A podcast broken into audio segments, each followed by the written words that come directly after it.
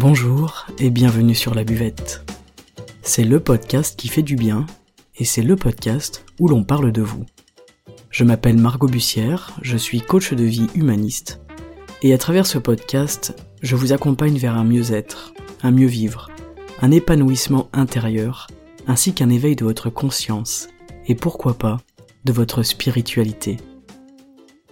Je vous remercie d'être là aujourd'hui et je vous souhaite une excellente écoute.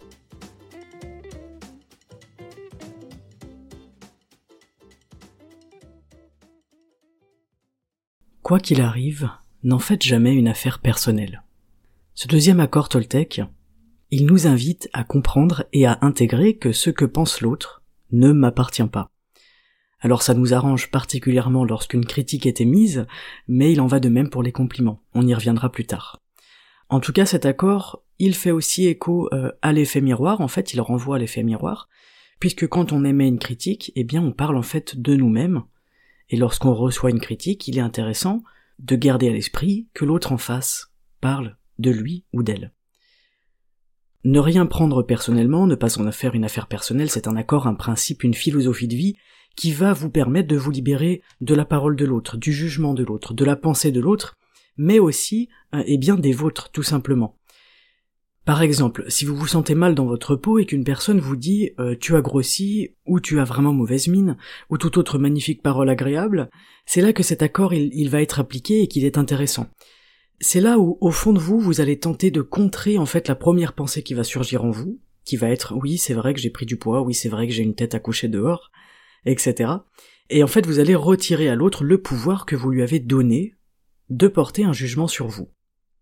N'est jugé que celui qui se sent jugé. Si vous abdiquez à sa critique négative et que vous en faites une réalité dans votre cœur, alors vous lui donnez raison, vous lui donnez du pouvoir, si vous choisissez de ne pas le prendre personnellement, et que cela ne vous concerne pas, alors vous ôtez ce pouvoir à l'autre. Et en fait, s'il n'y a plus de pouvoir de la part de l'autre, eh bien il n'y a plus d'incidence sur vous tout simplement. Cet accord, il nous invite aussi à lâcher l'importance de l'opinion de l'autre, à arrêter de dépenser une énergie folle à défendre une image de soi idéale, ou à chercher à la nourrir de compliments, puisque, comme je vous l'ai dit, ça va dans les deux sens.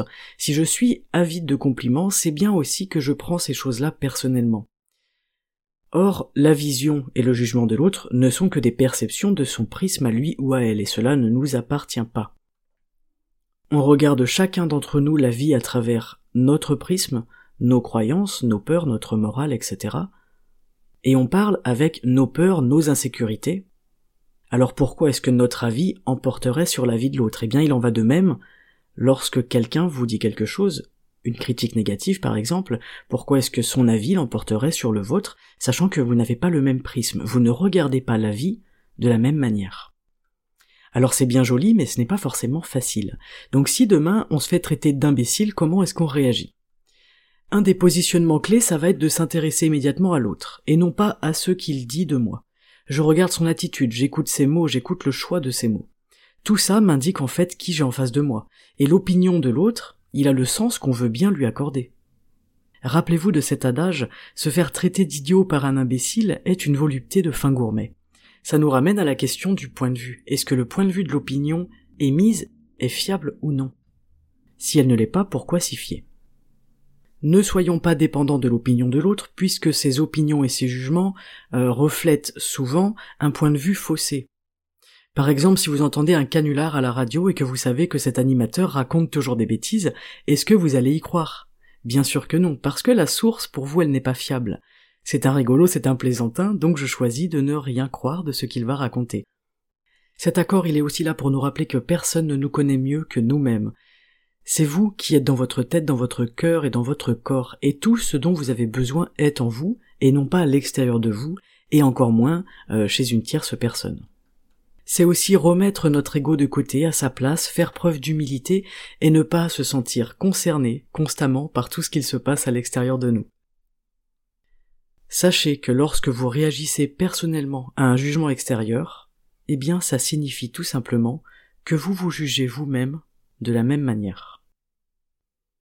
Cet accord, il ne nous prive pas de relations ni d'échanges, parce que tout renvoyer à l'autre en lui disant euh, c'est ton point de vue, ça ne me regarde pas, etc., ça ne sera pas très constructif, ça ne servira pas à grand chose et ça risquera de couper la communication, ce qui est un petit peu dommage. Le regard de l'autre, à l'inverse, peut nous être très constructif et utile. Je vous invite à écouter l'épisode numéro 9 du podcast, intitulé Pourquoi utiliser le regard de l'autre, qui traite de ce sujet fascinant. Si je réagis à une remarque blessante, eh bien en fait je constate que c'est précisément à cet endroit en moi où je manque d'amour et où je manque de lumière à l'intérieur. Donc au lieu de le prendre personnellement, je vais le prendre comme un levier, comme un outil. Si je suis vexé ou touché parce que mon ami m'indique que j'ai pris du poids, Bon, il faut aussi, euh, en petit aparté, arrêter de s'occuper du corps des autres et du poids des autres, mais ça c'est un autre sujet. Eh bien, c'est qu'au fond de moi, c'est une réalité qui me fait mal, et au lieu de, de pleurer, d'aller m'enfermer chez moi, etc., je vais peut-être ouvrir les yeux sur ma relation à mon corps, sur la façon dont je me sens dans mon corps.